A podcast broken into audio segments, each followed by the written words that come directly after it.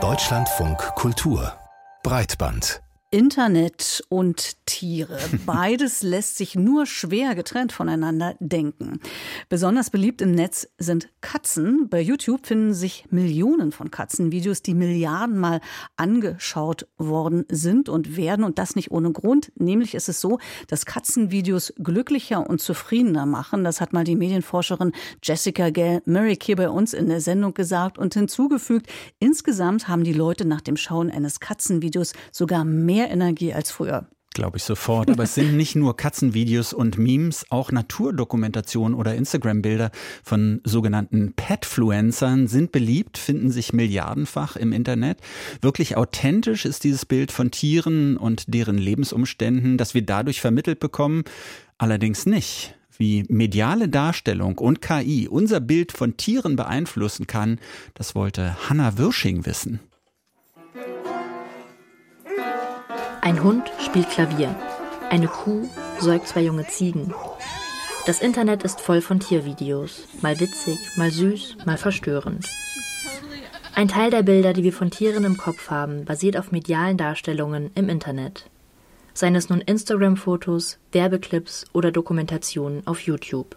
Das Bild, das wir so von Tieren vermittelt bekommen, sei allerdings nicht authentisch, sagt Friederike Zenker.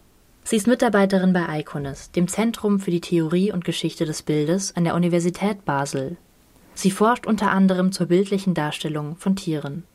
Und zwar spiegeln Bilder immer auch Aspekte von Mensch-Tier-Beziehungen und gegenwärtige Mensch-Tier-Beziehungen sind von vielen Verzerrungen geprägt. Das heißt, sowas, was wir kennen als Niedlichkeitseffekt, dass ähm, wir eigentlich eine psychologische Affinität haben zu niedlichen Tieren, jungen Tieren, Tieren, die uns ähnlich sind, gilt natürlich auch für den Umgang mit Bildern. Tiercontent ist vielfältig. Menschen posten Fotos ihrer Haustiere auf Social Media. Katzenvideos dienen der Unterhaltung. Man kann sich durch Tierrettungsvideos und dokumentierte Tiermisshandlungen klicken. Es gibt zahlreiche GIFs, Memes und natürlich Naturfotografie. Dabei sind viele der Bilder nicht unproblematisch, selbst dann, wenn sie nicht auf den ersten Blick erkennen lassen, dass ein Tier potenziell leidet. Dazu Friederike Zenker. Problematisch sind Bilder dann, wenn sie Tiere instrumentalisieren. Wenn wir eine geschönte Realität zeigen, die eine Art und Weise, wie wir über Tiere nachdenken oder mit ihnen umgehen, normalisiert, die für die Tiergruppen mit viel Gewalt verbunden sind. Das gilt besonders für sogenannte Nutztiere, etwa Kühe, Hühner oder Schweine. Sucht man im Internet beispielsweise das Bild einer Kuh, dann bekommt man zuallererst eine Kuh auf einer grünen Wiese, im Hintergrund ein Bergpanorama. Das entspricht allerdings nur der Lebensrealität von extrem wenigen Tieren. Laut Thilo Hagendorf ist es sogar nur ein Prozent aller Nutztiere weltweit, das nicht in Stellen- und Massentierhaltung lebt. Der KI-Forscher hat mit seinem Team Bilderkennungs- und Sprachsysteme in Bezug auf Fairness gegenüber Tieren empirisch untersucht und festgestellt, KI ist gegenüber Tieren nicht fair, weil bislang nicht zu beobachten ist, dass in der Entwicklung von KI-Systemen Bemühungen getätigt werden, Diskriminierung gegenüber Tieren ähm, zu reduzieren oder zu entfernen. So antworte ein Sprachmodell auf die Frage, wofür ein Schwein gut sei, zum Beispiel Würstchen oder Organtransplantation.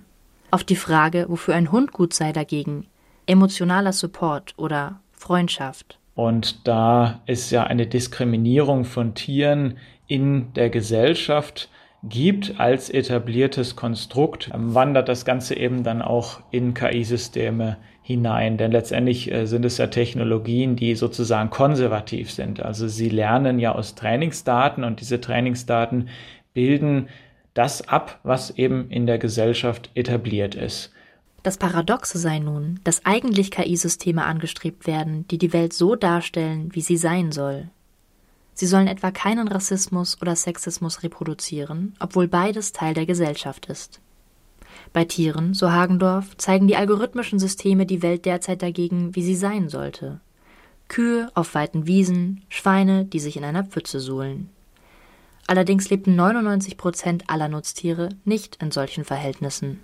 Und das Problem ist eben, dass diese falsche Vorstellung ähm, über die Lebensbedingungen von Tieren ähm, ja deren Ausnutzung quasi rechtfertigt und es deshalb auch wichtig wäre, wenn KI-Systeme gerade diese falsche Vorstellung nicht reproduzieren, sondern ein realistischeres Bild davon abbilden würden. Aber merken auch die, die tagtäglich mit Tieren zu tun haben, etwas von dieser Verzerrung?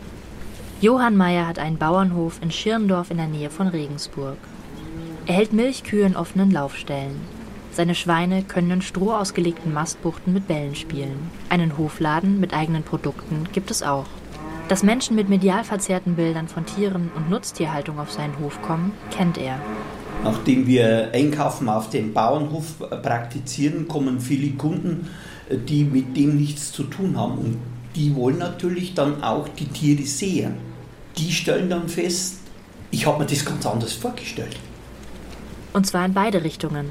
Die einen, die erwartet hatten, dass Nutztiere so gehalten werden wie das eigene geliebte Haustier. Und die anderen, die überrascht gewesen seien, dass konventionelle Nutztierhaltung nicht gleich Massentierhaltung in fensterlosen Ställen bedeute, so Meyer. Ein unverklärtes Bild von Nutztierhaltung, das seiner Meinung nach gezeigt werden sollte, ist folgendes. Eine Kuh im Laufstall, weil das ist die Realität. Ein Mastschwein in, in, im Bereich ihres Lebensumfeldes, sprich in der Mastbucht und dergleichen, das ist Realität. Laut KI-Forscher Hagendorf gibt es Möglichkeiten, für mehr mediale Fairness gegenüber Tieren zu sorgen. Dafür bräuchte es zunächst das Bewusstsein unter denjenigen, die algorithmische Systeme bauen oder erforschen, dass man das herkömmliche Verständnis von Fairness in KI auch auf Tiere erweitern kann. In einem weiteren Schritt müssten die Trainingsdaten für KI-gestützte Systeme um Daten erweitert werden, die eine realistischere Abbildung von Tierhaltung darstellten. Also, statt der ziegensäugenden Kuh oder der Kuh auf der Wiese beispielsweise die weniger spektakuläre Kuh im Laufstall.